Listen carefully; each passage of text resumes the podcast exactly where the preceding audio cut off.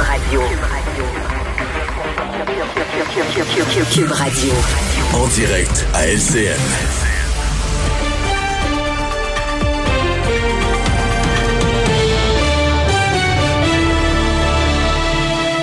Bonne fin d'après-midi tout le monde. Alors on attend ce point de presse du premier ministre François Legault. Il prendra la parole d'ici quelques minutes pour annoncer euh, ces mesures, nouvelles mesures mises en place pour la semaine de relâche. Bien sûr, dès la semaine dernière, il avait commencé déjà à mettre la table. Est-ce qu'on va pouvoir rouvrir certains secteurs? On pense cinéma, piscine, aréna. Quelles seront les possibilités pour les activités extérieures? Euh, On aura l'occasion d'entendre ça dans quelques instants. Mais il s'est quand même passé beaucoup de choses aujourd'hui. Et en attendant ce point de presse, euh, résumons un peu l'actualité du jour. Plusieurs régions de la province qui ont été ensevelies sous la neige aujourd'hui. Vous l'avez vu, Montréal a reçu pas moins de 17 cm, 15 cm sur Québec, Sherbrooke, 25 sur Charlevoix. Ça a occasionné beaucoup de problèmes sur les routes. Plusieurs écoles ont également été fermées aujourd'hui. Le bilan de la COVID, 669 euh, nouveaux cas aujourd'hui confirmés dans la province, 20 personnes malheureusement qui en sont décédées. On note une baisse des hospitalisations. Les chiffres semblent bons à première vue, mais seulement 16 824 tests ont été effectués. Maintenant, les familles des personnes décédées au CHSLD Aaron devront attendre encore avant d'avoir toutes les réponses parce que la coroner a finalement accepté la demande des propriétaires de l'établissement. Les audiences publiques qui devaient commencer hier sont finalement reportées au mois de septembre prochain. À Ottawa, c'était un engagement de campagne électorale et Ottawa dépose aujourd'hui, le gouvernement Trudeau, le projet de loi sur les armes à feu. Les propriétaires d'armes d'assaut pourront bénéficier d'un programme de rachat sur une base tout à fait volontaire. Et c'est là le problème parce que pour plusieurs groupes, euh, on soutient que le fédéral ne va pas assez loin là-dedans et on aura l'occasion d'y revenir dans le cadre de ce bulletin d'information. Et c'est devant juge et jury que va se dérouler le procès d'Harold Lebel. Euh, ça devait commencer le 6 avril. Le député de Rimouski est accusé d'agression sexuelle. Il a été arrêté le 15 décembre dernier, a plaidé non coupable, siège, siège depuis comme député indépendant. Et à Québec, Pierre, euh, d'abord bonsoir. Les téléspectateurs de chez vous au Québec, à Québec, pourront aussi continuer de suivre le point de presse du premier ministre à 17h30. Exactement. On est en zone rouge, Pierre, encore ici. Euh, les restaurateurs, s'est fermé. Les nouvelles s'annoncent un petit peu moins intéressantes que dans les zones oranges. Chez nous, 30 cas Rive-Nord, 12 Rive-Sud, c'est quand même mhm. de bonnes nouvelles. Mais même si ça baisse, on semble demeurer en zone rouge. Alors oui, Pierre, on sera là euh, pour ce point de presse aussi. Toutes les réactions, entre autres, avec notre analyste Antoine Robitaille. Parfait, à plus tard. Euh, maintenant, je vous présente nos analystes politiques à nous pour euh, cette première partie euh, du point de presse. Emmanuel Latraverse qui est là, Mario Dumont et Paul Larocque. Bonsoir tous les trois. Bonsoir. On s'attend à quoi, Emmanuel? Parce qu'aujourd'hui, on a l'impression que le gouvernement a, tout laissé couler un peu à gauche, à droite. De, de façon, est-ce qu'on aura des surprises ce soir? Là? Ben, peut-être, mais on s'attend surtout à recevoir peut-être un petit bol d'air frais pour les Québécois qui en peuvent plus, plutôt que le la progression du déconfinement à laquelle euh, on s'attendait davantage. Pourquoi? Parce que au cours des deux dernières semaines, le vent a tourné d'un optimisme prudent. Mm-hmm. On s'est penché davantage vers la méfiance, la méfiance des variants au Québec et du fait finalement qu'on est encore pas très bien équipé pour pouvoir avoir un portrait clair de la situation. Bon, euh, bien sûr qu'on veut protéger en même temps, euh, éviter la propagation, et c'est là tout un défi pour le gouvernement, euh, Mario. Ouais. Puis c'est un peu comme si on a fait glisser la conférence de presse. Là. Il y a deux semaines, M. Legault avait annoncé un certain déconfinement et il avait dit, ben, on se revoit deux semaines plus tard, on va analyser la nouvelle situation et on va continuer. Ça va être la phase 2 du déconfinement. Selon ma compréhension, les seules bonnes nouvelles aujourd'hui sont peut-être pour les gens de la région de l'Outaouais sur ce front, parce que la conférence de presse, là, elle a glissé vers autre chose. C'est beaucoup plus une conférence de presse sur la gestion de la relâche scolaire, qu'est-ce qu'on fait pour aider à s'occuper des enfants à relâche scolaire, qu'une véritable phase 2 du déconfinement, si ce n'est que pour les gens de l'Outaouais. Quelques secondes, Paul. Oui, parce que c'est, attendez-vous, c'est l'équivalent de ciné-famille euh, pour euh, la gestion de la, pandémie. Euh, le gouvernement a maintenu la semaine de relâche. Il fallait permettre un peu d'activité pour les enfants et pour leurs parents. Alors, le premier ministre s'installe avec le ministre de la Santé, Christian Dubé, et le docteur Horacio Arruda de la Santé publique. De la Santé et des services sociaux, Christian Dubé, ainsi que du directeur national de santé publique, docteur Horacio Arruda. Monsieur le premier ministre. Bonsoir tout le monde. avant de vous parler euh, de la pandémie, je veux dire un mot sur euh, ce qui est arrivé à M. Camara. Euh, j'ai été touché, comme beaucoup de Québécois, de la façon qu'il a été arrêté, détenu pendant six jours. J'ose pas imaginer ce qu'il a ressenti, ce que son épouse et sa famille ont ressenti. donc, dès ce matin, j'ai demandé à la ministre de l'Immigration de s'assurer que dès qu'il y aura euh, les papiers pour la résidence permanente du gouvernement fédéral, que le gouvernement du Québec émette un CSQ, un certificat de sélection euh, du Québec. Je pense que ça peut venir un peu atténuer euh, le préjudice que M. Camara a subi malheureusement. Je reviens à la pandémie. Euh, vous l'avez peut-être remarqué depuis quelques semaines, les journées allongent. Je pense que même à l'heure qu'on est là, il y a encore un petit peu de lumière. Euh, donc, pourquoi? Ben, parce que le printemps s'en vient, mais, mais, mais, mais, l'hiver est pas fini. On va encore avoir quelques petites tempêtes euh, de neige. C'est un peu la même chose avec la pandémie. Les choses s'améliorent, que ce soit les cas, les hospitalisations, les décès, mais la pandémie est pas finie. Euh, il y a encore des risques euh, importants pour les Québécois, euh, en particulier au cours des prochaines semaines. Donc, plusieurs raisons qui nous portent à être très prudents dans les gestes qu'on va poser au cours des prochains jours. Première chose, ben, la situation dans les hôpitaux. Vous le voyez, il y a encore 771 patients COVID dans les hôpitaux. Ça veut dire qu'il y a encore du délestage. Ça veut dire quoi? Ça veut dire qu'il y a des chirurgies qui sont encore reportées. Et pourtant, ben, on a une liste d'attente qui est longue et qu'il faudrait réduire. Deuxième raison pourquoi il faut être prudent, on a des infirmières puis du personnel qui sont au front depuis 11 mois, sont épuisés, puis il faut continuellement, chaque jour, penser à eux autres. Troisièmement, il y a aussi les fameux variants. Euh, je pense que tantôt, le euh, docteur euh, Arruda va vous en parler. il y a une augmentation du nombre de cas du fameux variant britannique, le B117 c'est un, variant qui fait que c'est plus contagieux. Donc, si on fait pas attention, le nombre de cas pourrait exploser en seulement quelques semaines. Donc, ça, c'est une autre raison pourquoi il faut être prudent.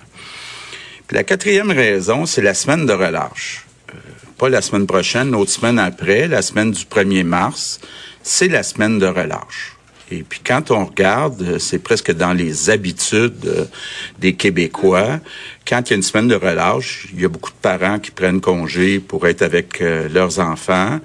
Et il y a toutes sortes de réunions. Puis on voudrait pas qu'il se passe ce qui s'est passé dans le temps des fêtes, qu'on voit une explosion du nombre de cas parce que les personnes se réunissent. Donc tout ça pour vous dire qu'on a eu beaucoup de discussions au cours des derniers jours avec euh, la santé publique et euh, on s'est dit qu'il fallait être plus prudent que moins prudent et donc d'attendre avant de trop déconfiner. Donc, je vous annonce aujourd'hui que lundi prochain, le 22 février, la seule région qui va passer du rouge au orange, c'est la région de l'Outaouais. Pourquoi? Parce que l'Outaouais a depuis quelques semaines une situation qui est stable. Puis on a vérifié aussi la situation à Ottawa, l'autre côté, et c'est aussi stable. Mais toutes les autres régions qui sont rouges, ça veut dire Montréal, Laval, Laurentide, La Nodière, Montérégie, Mauricie, Centre du Québec, Estrie, Capitale-Nationale et Chaudière-Appalaches, par prudence, vont rester rouges pour l'instant. Bon. Par contre, on a eu beaucoup de discussions parce que je me mets à la place des parents pour la semaine de relâche. Euh, je me rappelle d'avoir eu des jeunes enfants. Il euh, faut trouver des activités pour euh, les enfants pendant la semaine. Je me rappelle très bien de mes deux gars qui disaient papa, maman, qu'est-ce qu'on fait aujourd'hui? Hein? Donc, il y a beaucoup de parents qui vont vivre ça dans la semaine du 1er mars. Donc, avec la santé euh, publique, pour accommoder les parents, quand même fait des efforts. Et je vous annonce qu'à compter de vendredi de la semaine prochaine, donc vendredi le 26 février, les cinémas vont être ouverts euh, euh, dans les zones rouges. Donc, partout au Québec, euh, les cinémas étaient déjà euh, ouverts euh, dans les zones oranges. Deuxièmement, les sports intérieurs vont être permis pour les familles et pour deux personnes. Ça veut dire, entre autres, les arénas, les piscines, les familles vont pouvoir y aller tout en respectant les consignes. À l'extérieur, Jusqu'à présent, c'était maximum quatre personnes dans les activités. Ça va maintenant être huit personnes qui vont pouvoir, par exemple, aller euh, jouer ensemble euh. Puis déjà, on l'avait annoncé déjà euh, la semaine dernière, les musées les bibliothèques sont euh, ouverts et ouvertes. donc, ça donne une petite liste d'activités pour occuper quelques jours les enfants. Euh, puis j'en profite d'ailleurs pour dire que pour le cinéma, vous pouvez en profiter pour aller voir des films québécois. Il y a entre autres La déesse des mouches à feu d'Anaïs Barbeau-Lavalette qui devrait être à l'affiche. Et il y a aussi le film d'animation Félix et le trésor de Morga de Nicolas Lemay. Donc profitez-en pour encourager nos producteurs, euh, réalisateurs et acteurs euh, québécois. Maintenant, une question qui est beaucoup revenue. Est-ce qu'on peut louer un chalet ou une chambre d'hôtel dans une autre région où on n'habite pas? Bon, c'est pas idéal, mais c'est, ça sera pas interdit. Mais on met deux grosses conditions qui sont importantes, qui sont les plus importantes. Respecter les bulles familiales, puis respecter le couvre-feu qui va rester à 20 heures, donc à 8 heures, dans les zones rouges. Ça veut dire concrètement que euh, des gens peuvent aller dans une autre euh, région, louer une chambre, louer un chalet, mais juste pour les personnes qui habitent dans la même maison, donc qui sont dans la même bulle familiale. Puis on va demander, vous allez d'ailleurs avoir un point de presse au cours des prochains jours de Geneviève Guilbeault, on va demander aux policiers de surveiller de façon spéciale les endroits euh, où il y a beaucoup de tourisme. Ça veut dire des hôtels, des chalets euh, loués, beaucoup d'activités. Le but, c'est de s'assurer que les consignes soient suivies, en particulier garder la même bulle familiale, respecter le couvre-feu, puis les restaurants vont rester fermés. Donc, évidemment, l'idéal, c'est d'apporter sa nourriture quand on arrive au chalet ou à, la chambre d'hôtel, de toute façon, les restaurants euh, vont euh, être fermés. Bon, l'autre question qui est beaucoup revenue puis qu'on a beaucoup débattu, c'est toute la question des barrages. Est-ce qu'on doit mettre des barrages avec l'Ontario? Est-ce qu'on doit mettre des barrages entre les régions rouges et oranges? Après discussion, on s'est dit que c'était plus efficace de demander aux policiers de s'assurer que les deux consignes principales soient respectées, c'est-à-dire le couvre-feu puis les bulles euh, familiales, c'est-à-dire qu'il n'y ait pas deux familles qui se retrouvent dans euh, le même chalet. Euh, donc, on pense que c'est plus efficace que de mettre du monde à surveiller les différentes frontières entre les régions. Bon, maintenant, je sais qu'il y a beaucoup de parents qui euh, peuvent pas prendre congé, qui n'ont pas prévu ou leur employeur n'a pas prévu de congé pour la semaine du 1er mars. Je le répète, c'est très, très important, là. C'est vraiment pas une bonne idée que les enfants soient gardés par les grands-parents. La plupart du temps, les grands-parents euh, sont plus âgés, évidemment, et sont plus vulnérables pour attraper la COVID. Donc, je veux être très clair, là, ça, c'est la dernière chose qu'il faut faire. Et je veux lancer un appel aux employeurs. Je veux demander aux employeurs d'être accommodants. C'est-à-dire que si vous avez un employé, une employée qui a des enfants, euh, qui n'ont pas d'école, évidemment, la semaine du 1er mars, si vous êtes capable, je comprends qu'il y a des entreprises qui peuvent pas, mais si vous êtes capable de les accommoder puis de leur donner congé euh, pendant la semaine ou au moins une partie de la semaine, euh, ça serait très apprécié. Donc, je demande la collaboration des employeurs. En fait, on parle de cinq jours ouvrables du 1er au 5 mars. Là, s'il vous plaît, aidez les parents euh, d'enfants. Donc, je, je conclue en, vous disant, le plus important dans les prochaines semaines, c'est de s'assurer qu'il n'y ait pas de visite dans les maisons. je le répète, là, puis on l'avait dit, partout au Québec, même dans les zones oranges, les visites sont pas permises. Sauf si c'est une personne qui reste seule, elle peut être visitée par une autre personne seule. C'est tout, là. Donc, on peut pas aller euh, faire des parties, faire des soupers, malheureusement. Et les policiers, ben, on l'a déjà dit, ils sont peu à l'étape de donner des avertissements, sont à l'étape de donner des contraventions. Ils en donnent actuellement à peu près 1000 amendes par semaine, des amendes de 1500 dollars. Donc, si vous vous retrouvez dans une maison, dans une chambre d'hôtel, dans un chalet avec des personnes qui n'ont pas la même adresse que vous, ben, il y a un risque que vous receviez une amende de 1500 dollars. Je pense que, évidemment, c'est pas pour le plaisir qu'on fait ça, c'est parce que faut vraiment faire attention au virus pour les prochaines semaines. Donc, euh, je termine en vous disant, on a quelques semaines difficiles devant nous. Euh, le printemps s'en vient, mais si on veut un beau printemps, ben, il faut faire attention aux visites dans les maisons pour les quelques prochaines semaines.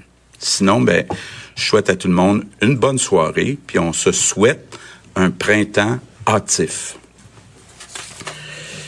Good evening, everyone. Le premier ministre qui reprend donc en anglais. Et pendant ce temps, je vais aller tout de suite à mes collègues. Qu'est-ce qu'on doit retenir? D'abord, c'est l'Outaouais, zone orange. C'est maintenant confirmé, Mario, euh, comme vous l'avez souligné tantôt.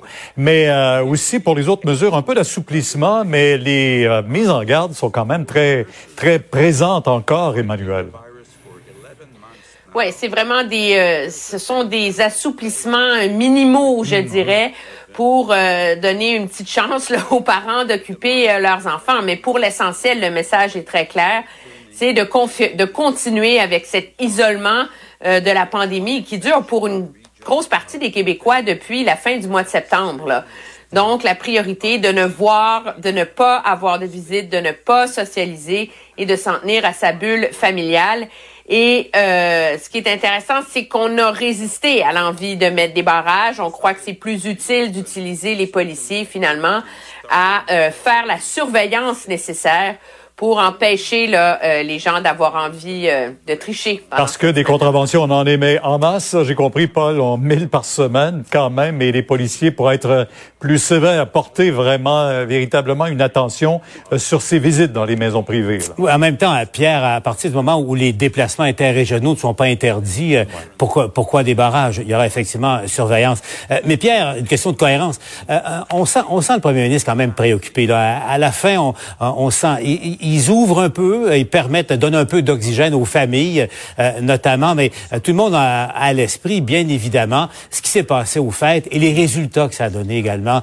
Euh, le, pic du mois de janvier, le Québec a frôlé la catastrophe sanitaire encore une fois. Donc, c'était un fragile équilibre entre donner un peu d'activité possible aux jeunes pendant la semaine de relâche tout en ne compromettant pas euh, les efforts, enfin le fruit des efforts très difficiles des sacrifices que les gens ont fait au Québec depuis. On est toujours très inquiet, Mario, des variants. Encore une fois, ça, il insiste là-dessus euh, parce que c'est ça qui se propage rapidement. C'est un des trois freins. Il y a trois freins qui retenaient le gouvernement d'aller plus loin dans les déconfinements. La présence des variants qu'on connaît mal, le peu de vaccins qui ont été donnés depuis le début du mois de février, le ralentissement, pour pas dire l'arrêt de la campagne de vaccination, et troisièmement, la semaine de relâche qui représente une menace. Alors, on va aux questions maintenant. La presse canadienne. Bonjour à vous trois. Euh, Monsieur le Premier ministre, vous, euh, vous dites qu'on a encore donc des semaines difficiles devant nous et euh, vous dites qu'il faut être encore prudent, mais vous permettez des allègements. Euh, Qu'est-ce que les Québécois doivent comprendre du message à ce moment-là? Si vous dites qu'il faut être beaucoup plus strict, ça va être difficile, mais vous permettez beaucoup plus de flexibilité dans les, semaines à venir? Ben, regardez, ce qu'on dit, c'est on garde le couvre-feu à 8 heures, qui est très efficace, parce que les gens, évidemment, c'est plus difficile d'aller visiter les maisons quand il faut être de retour à 8 heures. Euh, on s'assure aussi que les policiers surveillent qu'il n'y ait pas de mélange entre euh, euh, plusieurs familles dans les maisons. Ça, ça reste. Maintenant, les enfants sont en vacances la semaine du 1er mars, donc de permettre certaines activités, comme d'aller au cinéma mais avec des masques, d'aller faire des sports intérieurs mais par famille, d'aller à la bibliothèque, d'aller faire quelques activités, idéalement puis le plus possible à l'extérieur. Je pense que c'est une question d'équilibre une question de santé mentale et pour les enfants et pour les parents. À un moment donné, on peut pas penser là, que les parents vont tous garder leurs enfants dans la maison pendant toute une semaine. Vous avez aussi parlé euh, de la possibilité pour une personne seule de visiter une autre personne seule, comme c'est déjà permis. Je vous ramène à la, période des fêtes où il était permis pour une personne seule de visiter une famille, une autre bulle. Est-ce que ça, dans la semaine de relâche, ça peut être permis, par exemple? Monsieur, euh, Arruda? Ben, dans ce, ce qu'on vise, c'est le minimum de rassemblement comme tel, mais il y a des personnes seules, par exemple, une mère monoparentale que, que des enfants qui pourraient se joindre effectivement à une bulle. C'est la seule exception euh, qui, qui, serait permise. Et, mais là, c'est pas, je vous dis bien honnêtement, c'est pas dans une perspective de permettre des rassemblements de bulles interfamiliales. C'est véritablement dans certaines conditions de personnes seules, qui ont, les personnes seules qui ont besoin d'aide, ça, ça se maintient, comme on l'a toujours dit, là. Mais c'est la seule condition, particulièrement pour éviter le gardiennage par des grands-parents ou des personnes âgées. C'est dans ce contexte-là. Euh, et, et, pour éviter, en fin de compte, que certaines sous-populations qui ont moins, qui sont plus isolées, moins de facilité, puissent bénéficier de l'aide de quelqu'un. Véronique Prince, Radio-Canada. Euh, J'aimerais savoir euh, quelles sont les projections liées à la semaine de relâche, euh, quelles sont les modélisations, parce que lorsque vous préparez des mesures comme ça, vous savez à quoi vous attendre. À, avant Noël, vous le saviez qu'il allait probablement avoir des rassemblements illégaux, qu'il allait probablement faire augmenter les cas, et c'est ce qui est arrivé. Pour la semaine de relâche, est-ce que vous vous attendez à ce qu'on ait une légère remontée des cas après la semaine de relâche? Est-ce que vous vous attendez à ce qu'on se maintienne à un plateau? Qu'est-ce qui est attendu avec les mesures que vous annoncez là? Parce que probablement que la, baisse va pas se continuer. Là.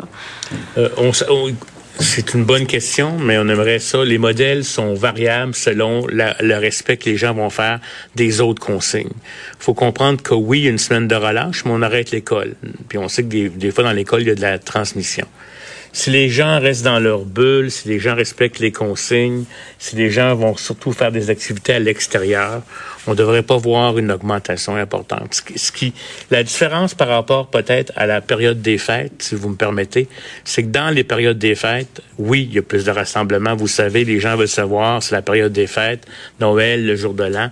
Dans la semaine de relâche, il peut y avoir des activités entre deux familles ou etc. Mais si les gens respectent les consignes, on ne devrait pas voir la flambée qu'on a vue, euh, je vous dirais là, euh, comme telle. Mais encore là, c'est toujours dépendant des, des consignes. C'est pas la semaine de relâche en elle seule qui est dangereuse, c'est tout le comportement que les gens peuvent avoir.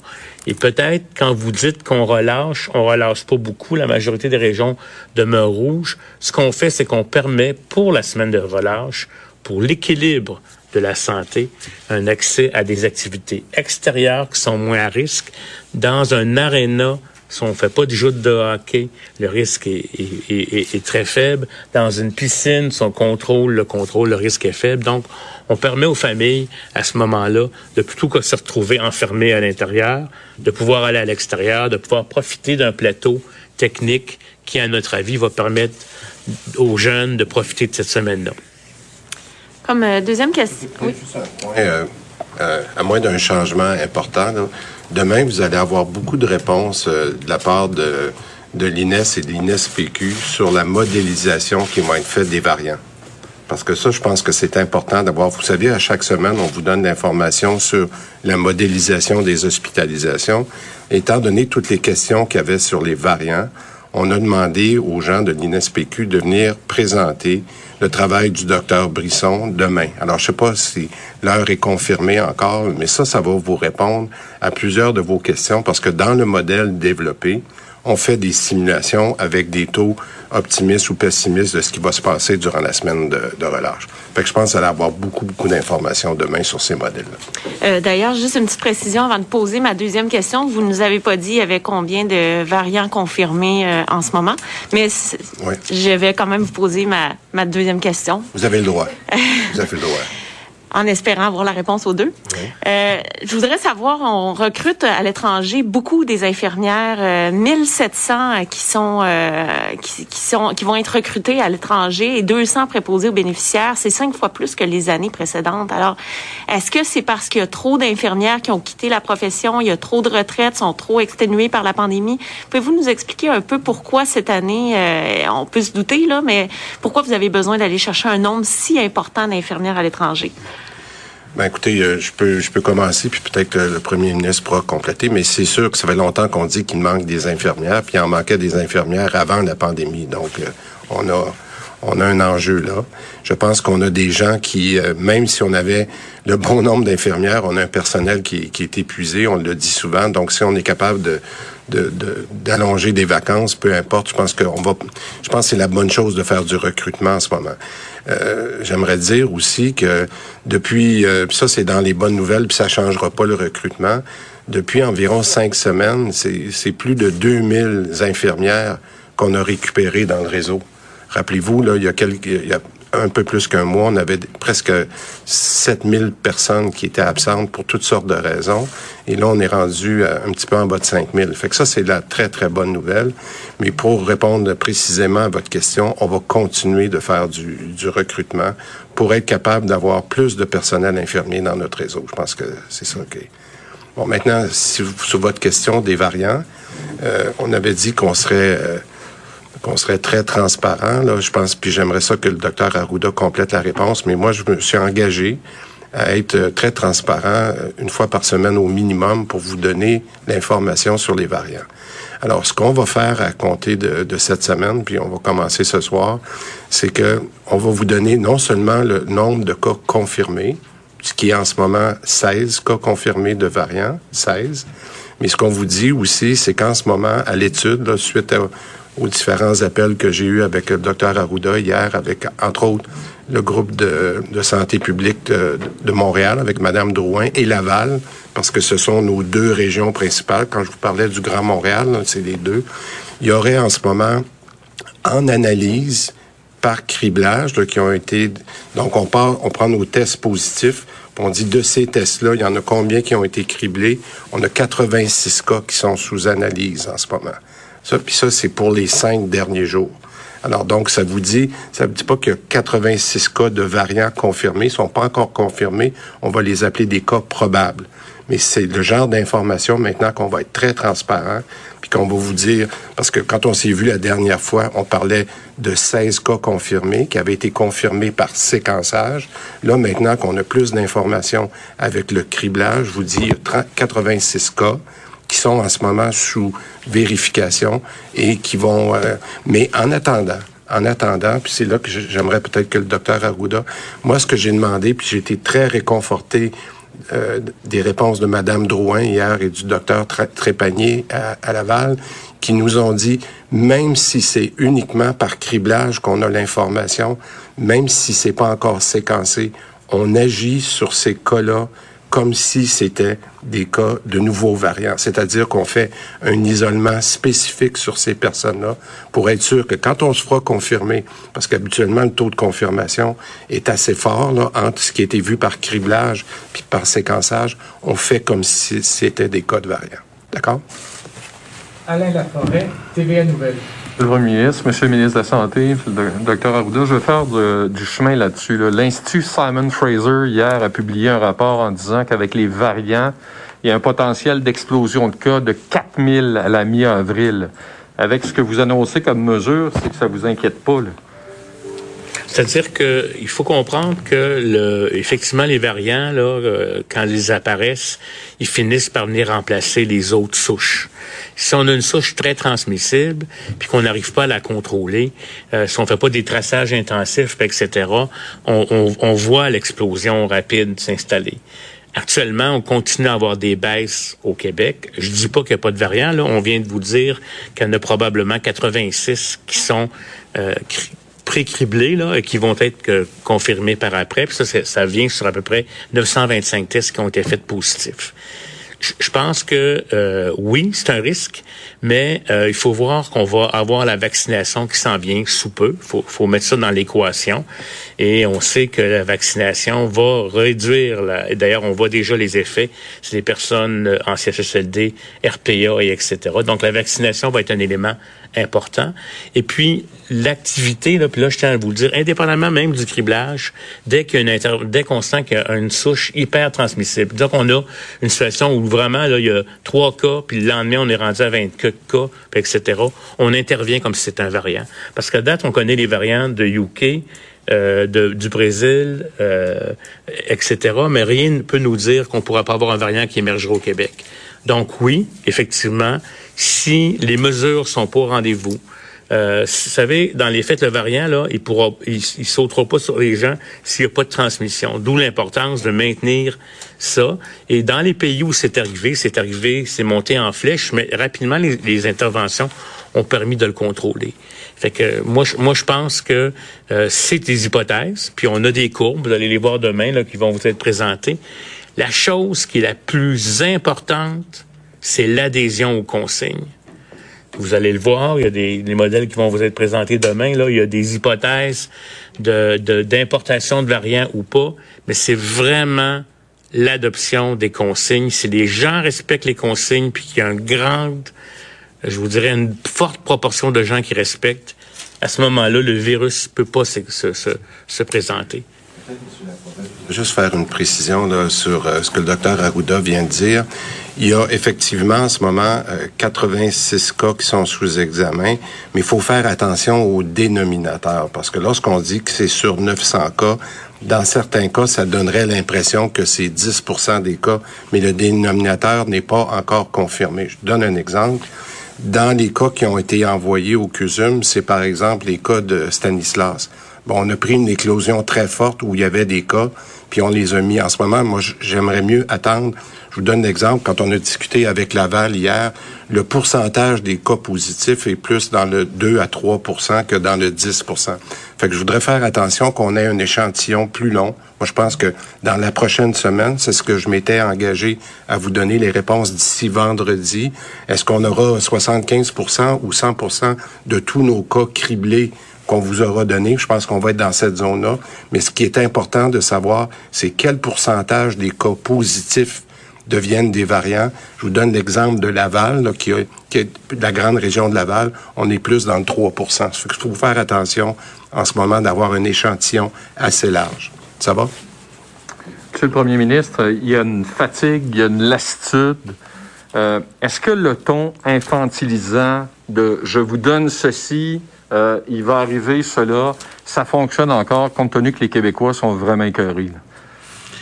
Ben, écoutez, euh, je comprends que des personnes sont tannées, euh, puis j'aurais le goût de vous dire, moi aussi, je suis très, très tanné de, parler et, de la pandémie, puis j'aimerais ça parler d'autres choses, mais à un moment donné, on n'a pas le choix. On n'a pas le choix. Actuellement, euh, avec le variant, avec toutes les raisons euh, que je mentionnais tantôt, puis la situation dans nos hôpitaux, on n'a pas le choix que de continuer à faire attention. Donc, euh, on a heureusement un vaccin qui s'en vient. donc, on voit la lumière au bout du tunnel. Euh, Monsieur Trudeau nous confirme que toutes les doses qu'on est supposé de recevoir le 31 mars, on va recevoir, puis toutes les doses du septembre. Donc, euh, mais on n'a pas le choix. Je vous dirais ça. je comprends qu'il y en a qui sont tannés, mais on n'a pas le choix. Olivier Bossy, Le Soleil. Euh, est-ce que je comprends que c'est du 26 au soir au 7 ou c'est étendu jusqu'à temps que ce soit plus? Est-ce que c'est juste pour la moi, semaine je de relâche? moi, je comprends que c'est pour de bon. Oui? Oui. Jusqu'à preuve du contraire. Oui, c'est ça. Évidemment. Euh, je pense que la question est plus pour... euh, le- Ben, je, je- je pense que la situation va être évaluée. Là. Euh, moi, moi, je pense que là, on, on se concentre autour des éléments qui vont jus- jusqu'à la fin de la période de relâche scolaire. Puis je pense que à peu près euh, une semaine avant, là, comme on fait toujours pour anticiper les choses, on va réévaluer la situation. Euh, ça, ça veut dire toute une série de specs. Là. Ça veut dire peut-être que des régions qui sont rouges vont pouvoir passer à l'orange selon ce qu'on va voir puis observer. Et puis moi, je pense qu'il est trop tôt encore pour vous le dire, mais faut, faut pas se le cacher. L'arrivée des vaccins, c'est vraiment l'espoir. On est dans ce que j'appellerais, puis moi aussi, je peux vous dire que je suis vraiment tanné de la COVID-19, comme tout le monde. Mais ce qu'il faut comprendre, c'est que là, on est vraiment dans le dernier marathon. On est en train d'abaisser. Notre système de soins est en train de récupérer. Nos ressources vont ont encore besoin d'un- d'une certaine pause, mais c'est véritablement, je vous dirais, là, les derniers ki- kilomètres du marathon qui sont là. Mais plus on va avancer, plus on va être capable probablement mais l'importance encore, c'est l'adhésion aux consignes. Prenons par exemple, on a ouvert les centres commerciaux, on a ouvert plein de choses, mais il faut pas que les gens se rassemblent. C'est ça qui est important. L'adhésion des consignes va nous permettre de maintenir des choses ouvertes et d'éviter des éclosions. Et ça, c'est vraiment majeur, l'adhésion aux consignes. Mon autre question était sur les sports organisés encadrés. Je sais, docteur, ben, vous en avez tout, vous avez discuté beaucoup avec les fédérations. Comment on peut dire, oui, vous pouvez venir prendre un bain libre, mais un club de natation ne peut pas nager? Je vous écoute. Euh, moi, comme je vous l'ai dit, là, euh, il faut comprendre que ce qu'on a allégé, entre guillemets, puis que certains vont trouver qu'on n'allège pas assez et que d'autres vont dire qu'on allège trop compte tenu des variants, c'est toujours l'enjeu de cet équilibre qui est excessivement euh, qui est discuté, rediscuté, rediscuté avec mes directeurs, puis etc. Essentiellement, c'est qu'on se concentre. Il y a une semaine de relâche. Puis on s'est concentré sur des activités à faible risque pendant la semaine de relâche. C'est vraiment ça. Après le 8 mars, ça va être autre chose. Puis on est très conscient des effets pervers de ne pas permettre à des jeunes de, de faire du sport, de jouer au hockey, etc., etc. Là, je peux vous dire que on nous le rappelle, puis on y pense à chaque jour. Mais là, on se concentre. C'est la semaine de relâche. On donne les activités avec des allègements, cinéma, euh, pour ceux qui aiment pas le sport, sport intérieur, euh, pour certaines activités, piscine, etc. Mais après ça, on va réévaluer. Louis Lacroix, Cogeco Nouvelle. Monsieur le Premier ministre, Monsieur le ministre de la Santé, Dr Arruda. Euh, il, y a, il y a deux spécialistes depuis quelques temps, des, des chercheurs très reconnus au Québec, entre autres euh, le Dr Cobinger, euh, qui dénoncent un peu le fait, le manque de financement euh, lié à, la recherche sur la vaccination. Monsieur Cobinger dit on avait un vaccin qui était en développement. Si on avait eu de l'argent du fédéral, ça nous a été refusé. On aurait pu lancer ça. Il y a le docteur Denis Leclerc pendant le temps des fêtes qui lui disait, c'était un autre chercheur de l'Université Laval, pourquoi ne pas créer un centre de recherche sur les euh, vaccins au Québec pour euh, mettre un terme à cette dépendance qu'on a euh, des compagnies, par exemple, internationales ou encore du fédéral qui négocient avec les compagnies internationales. Est-ce que c'est quelque chose à laquelle vous pensez, M. Legault, de faire, de financer une espèce de, de centre euh, des vaccins, finalement, qui permettrait d'être rapide, finalement, quand survient une pandémie comme celle-là? Ben, je peux peut-être commencer, M. Lacroix, puis euh, je donnerai la chance à- au premier ministre de répondre, parce que quand on parle de d'autonomie au Québec, je pense que c'est à lui de répondre. Mais euh, moi, j'ai eu un message très clair. J'en ai parlé avec le, le, le ministre de l'Industrie et du Commerce aussi. Pour moi, là, il faut faire un parallèle euh, qui est, qui est très simple à faire. On a réussi à gagner notre autonomie euh, dans les équipements de protection, dans les EPI. Rappelez-vous les décisions qu'on a prises euh, juste après la première vague, de s'assurer qu'on avait une fabrication au Québec de nos équipements de protection comme les, les N95, c'est un très bel exemple. Euh, on veut faire exactement la même chose parce que je pense qu'avec les vaccins, c'est encore plus structurant. c'est encore plus important. Puis je pense que quand on a eu les discussions avec euh, le docteur Kobinger, que mon cabinet on lui a parlé, on a dit on sait que la décision de vous appuyer euh, ne permettra peut-être pas d'avoir le vaccin pour la présente pandémie. Mais on a dit c'est pas grave. Il y aura d'autres choses, il y aura d'autres euh, occasions. Puis je pense qu'on va mettre toute l'énergie, je l'ai dit aujourd'hui, on va mettre tous les, toutes les ressources nécessaires pour l'appuyer euh, dans ses recherches au cours des, des, prochaines semaines. Pour être très clair, là, on est là. Bien, de, de, façon plus euh, générale, il n'y a pas personne, je pense, qui souhaiterait plus que moi qu'on soit autonome euh, dans le domaine des médicaments. Mais à un moment donné, euh, euh, il y a des choses qu'on va pouvoir faire, puis qu'on va faire, puis il y a des choses que c'est pas réaliste de faire. Est-ce que demain matin, le Québec est capable d'avoir euh, un Pfizer, Moderna, Johnson et Johnson ou AstraZeneca, une compagnie de ce taille-là? C'est pas réaliste. On parle de plusieurs milliards euh, de, de, montants investis à chaque année en recherche. Vous savez, dans, dans l'histoire du Québec, on a failli à un moment donné avoir une pharmaceutique qui s'appelait Biochem Pharma. Bon, puis des gens qui étaient là avant moi ont décidé à un moment donné euh, de la laisser vendre à des euh, étrangers, mais il y avait un produit à l'époque. Donc, faut être, faut être raisonnable, mais honnêtement, moi, c'est un objectif que je me donne, puis j'en ai discuté avec euh, Pierre Fitzgibbon, euh, le ministre de l'Économie, le plus possible euh, d'être autonome partout, dans tout ce qu'on a besoin dans le domaine de la santé. Ça inclut des médicaments, puis il y, a beaucoup de possibilités aussi.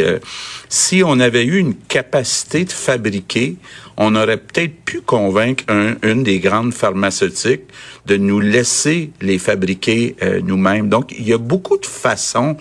Euh, j'entendais Québec solidaire parler de Pharma Québec. Ben, on est tous d'accord pour être plus autonome. Faut juste à un moment donné être réaliste puis se donner une stratégie qui est, qui jouable. Mais oui, euh, on doit être plus autonome dans tout ce qui est fourniture médicale, dans tout ce qui est médicaments, d'être le plus autonome possible. Ça fait partie de nos objectifs, nos priorités.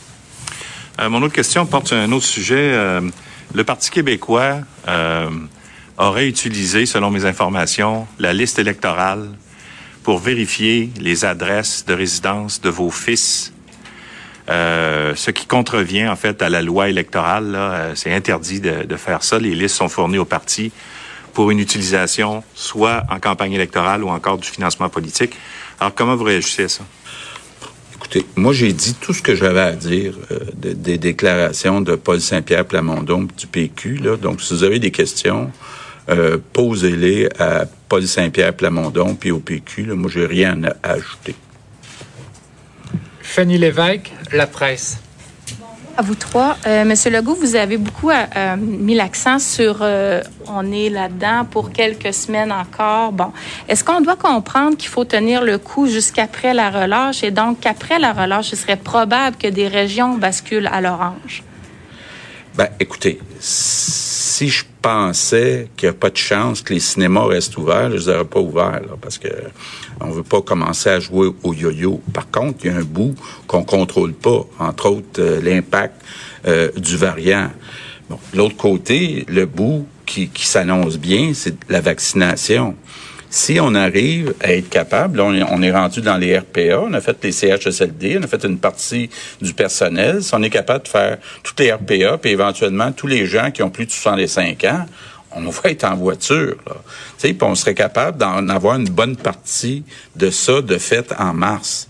Donc, euh, ça dépend de la vitesse à laquelle les vaccins vont arriver. Est-ce qu'ils vont tout arriver le 31 mars ou si on va en avoir graduellement pendant euh, tout le mois de mars? Puis comment ça va évoluer? Là? Euh, on va vous revenir comme on le fait actuellement toutes les deux semaines. Ça veut dire que dans la semaine de relâche, là, probablement euh, le mardi de la semaine de relâche, je pense que ça va être le 2, euh, ben on va venir vous dire ce qu'on ce qu'on fait la semaine suivante.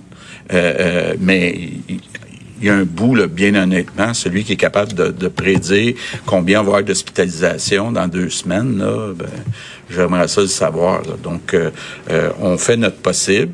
Ça, on va dans la bonne direction J'espère que les Québécois vont être prudents pendant la semaine de relâche, puis qu'on vivra pas ce qu'on a vécu pendant le temps des fêtes. si c'est le cas, ben oui, c'est possible qu'on ouvre davantage le 8 mars. Et, euh, et, donc, en précision, c'est la même chose, je comprends, pour le couvre-feu. Euh, oui. Bon. Euh, Maintenant, euh, Monsieur Dubé, vous parliez là, que vous avez pris l'engagement la semaine dernière de d'avoir du, euh, du criblage sur 100% des échantillons positifs dans le Grand Montréal. Donc, c'est toujours réaliste qu'on arrive à ça d'ici la fin de la semaine. Puis, par rapport au séquençage, on parlait de 8,5% la semaine dernière. Là, on en est où exactement? Je vais commencer par le, le criblage.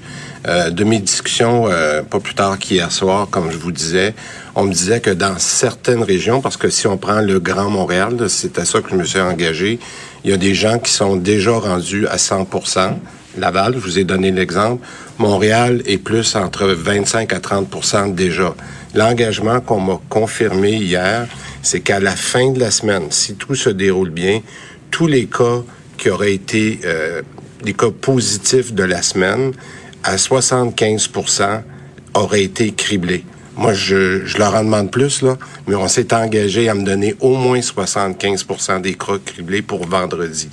Ça voudrait dire que si c'est à 75% vendredi, ça veut dire qu'ils sont rendus à 100% lundi à cause de la progression. Donc, il y, a une, il y a une commande très claire, comme je vous avais dit. J'en ai reparlé encore avec le docteur euh, Roger ce matin, avec euh, Mylène Drouin et docteur Trépanier deux fois depuis hier.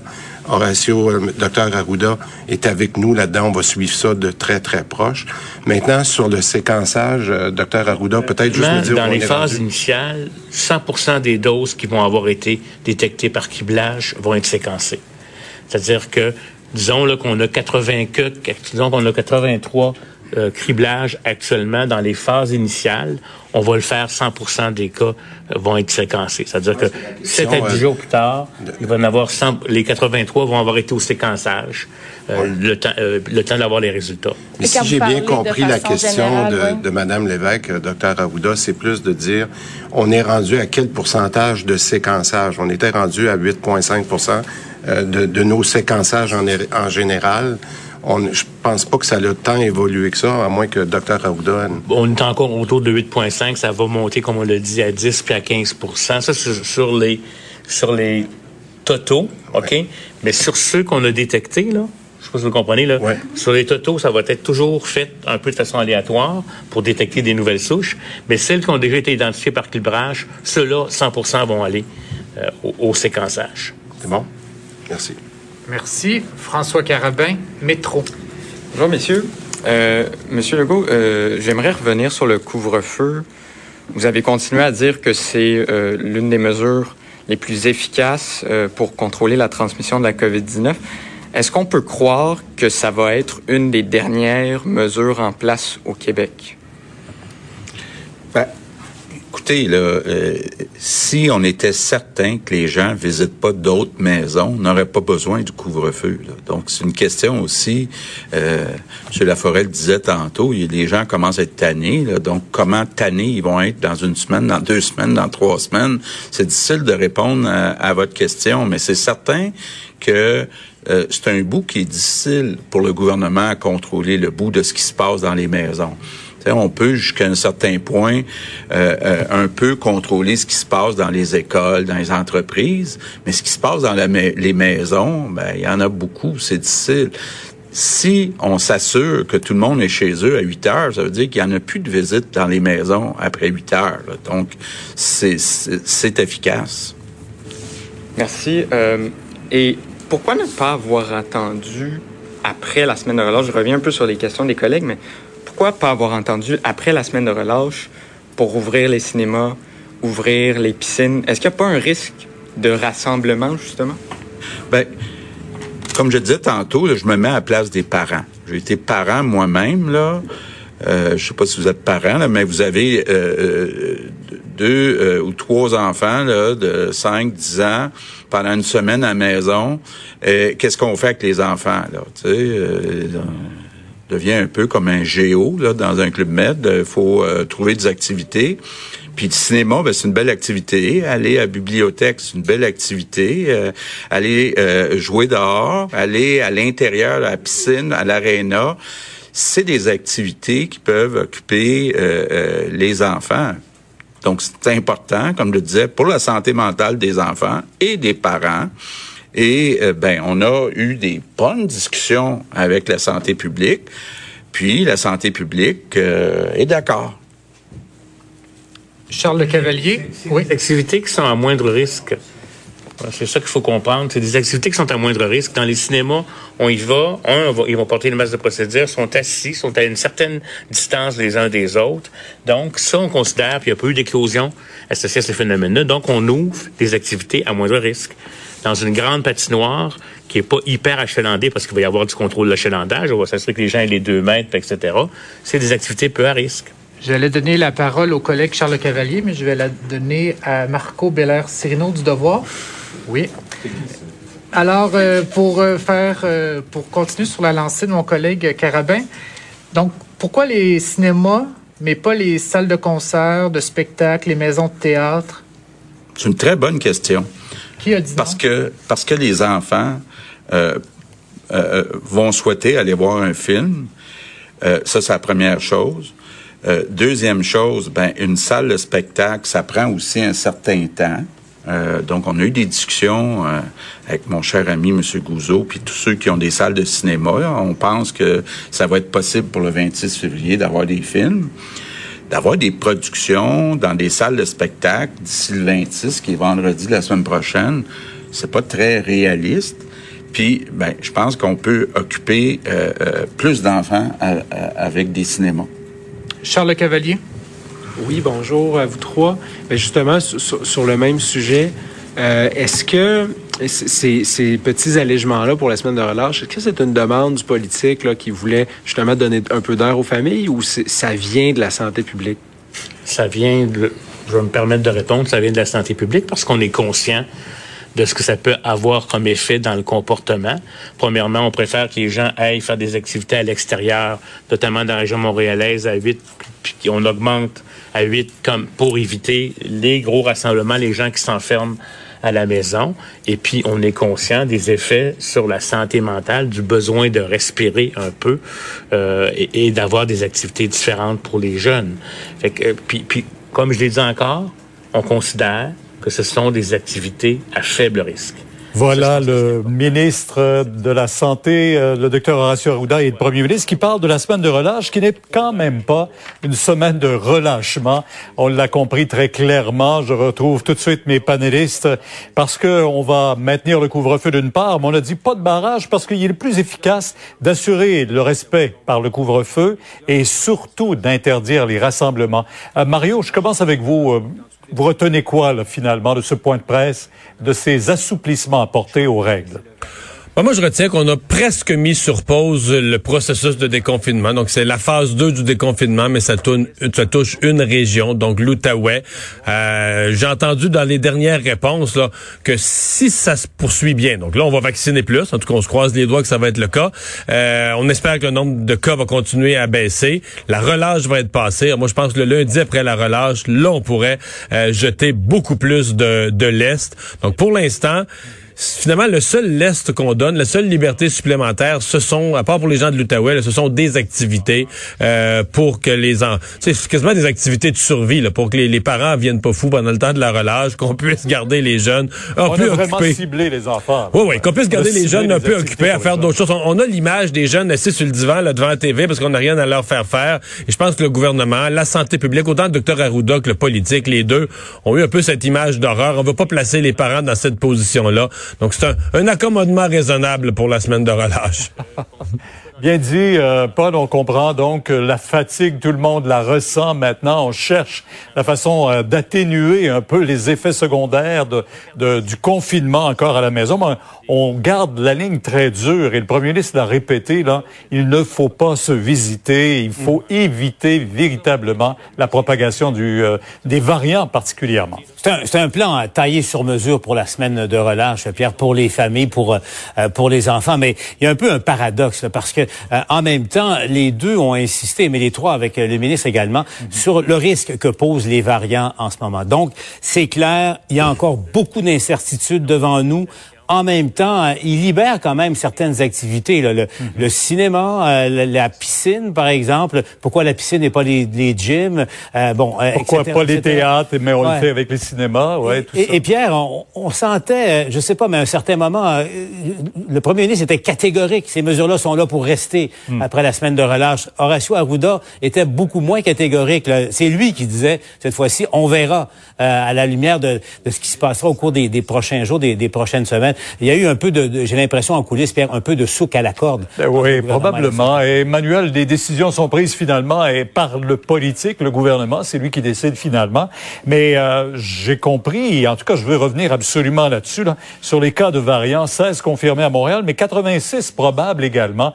Alors euh, qu'on a fait seulement 925 tests, a-t-il dit, euh, c'est quand même euh, une proportion assez importante là de tous ceux qui ont, chez qui on a détecté la COVID, qui présentent le variant. Oui, il y a dix jours, il y en avait deux. Hein? Là, on est rendu à potentiellement jusqu'à 108. Là, il va falloir voir si euh, ceux qui sont soupçonnés sont confirmés ou pas. Mais il faut comprendre, ces variants-là, une fois qu'ils s'installent, la, la, la mathématique, c'est que le nombre de cas double à chaque sept jours. Alors, ça prend pas de temps qu'ils réussissent à s'installer euh, de manière assez euh, convaincante. Et en ce moment, moi, en voyant l'espèce d'horizon de deux semaines que se donne le gouvernement, là, pour essayer d'évaluer la situation. Euh, c'est comme si on se donne deux semaines pour avoir un portrait réel de la présence de ceux-ci. À l'heure où on se parle, la seule région où on réussit à cribler, donc à voir si au moins il y a du variant dans un test positif, où on réussit à le faire partout, c'est à Laval. À Montréal, à l'heure où on se parle, Paul, euh, Pierre, c'est seulement de 25 à 30 là, des tests euh, qui sont euh, évalués. Ça va prendre jusqu'à la fin de la semaine pour avoir une masse plus critique. Donc, on est vraiment en mode rattrapage là, dans la dans la chasse aux variants en termes de dépistage. Et les deux prochaines semaines donnent donc au gouvernement l'occasion de se trouver un rythme de croisière et d'essayer de voir si on va être capable de les contrôler, aussi euh, avec les mesures ac- actuelles, ou ici, il faut prolonger la ligne dure plus longtemps. Parce que quand même, euh, les chiffres qui ont été dévoilés hier par euh, l'Institut euh, Fraser, Simon Fraser, c'est alarmant. Là. Si on euh, si on déconfine trop vite, euh, c'est la catastrophe à 4000 cas par semaine. Pour éviter cette catastrophe-là, justement, ben, voilà pourquoi Mario, euh, le premier ministre, a insisté aujourd'hui euh, sur le respect des consignes. Et on l'a répété combien de fois, là? Combien de fois l'adhésion aux consignes est essentielle pour tout le monde. Au moment où de plus en plus de gens qui sont un peu fatigués de ces consignes-là, on distribue plus de 1000 contraventions par semaine encore. Ça m'étonne, ça, j'en reviens pas parce que c'est tellement clair le couvre-feu, puis les chances de se faire attraper sont tellement élevées. Tu sais, euh, tu fais un excès de vitesse, mais bon, tu peux dire, tu au moment où je le fais, la police me voit pas, me pogne pas, il y a pas de radar. Mais dans le cas des couvre-feux, il y a très très très peu de gens sur la route. Euh, ben, j'y suis pas. Là. Ce que je comprends, c'est qu'il y a presque personne. On a vu les images. Donc les gens qui se lancent sur la route ou qui font qui font des, des, soirées, ils se mettent très très très à risque. Puis effectivement, là, je pense qu'on est rendu, on arrive à la fin, on va commencer à vacciner. Euh, on est peut-être à l'étape du, dernier effort pour s'en pour s'en sortir. Merci beaucoup tout le monde. Euh, on s'en va au TVA à 18h. On fera un résumé complet de toutes ces consignes-là. Et Diane Namar sera avec nous. Ben voilà, donc euh, conférence de presse euh, conclue, analyse euh, qu'on vous a présentée depuis 17 heures. Résumé, donc les gens de l'Outaouais, vous tombez en zone orange lundi le 22, lundi prochain. Pour le reste du Québec, vous avez entendu la petite liste d'activités permises, piscine, aréna, cinéma, notamment pour la semaine de relâche. Merci d'avoir été là. On se donne rendez-vous comme d'habitude demain, 15h30. Sophie Durocher s'en vient.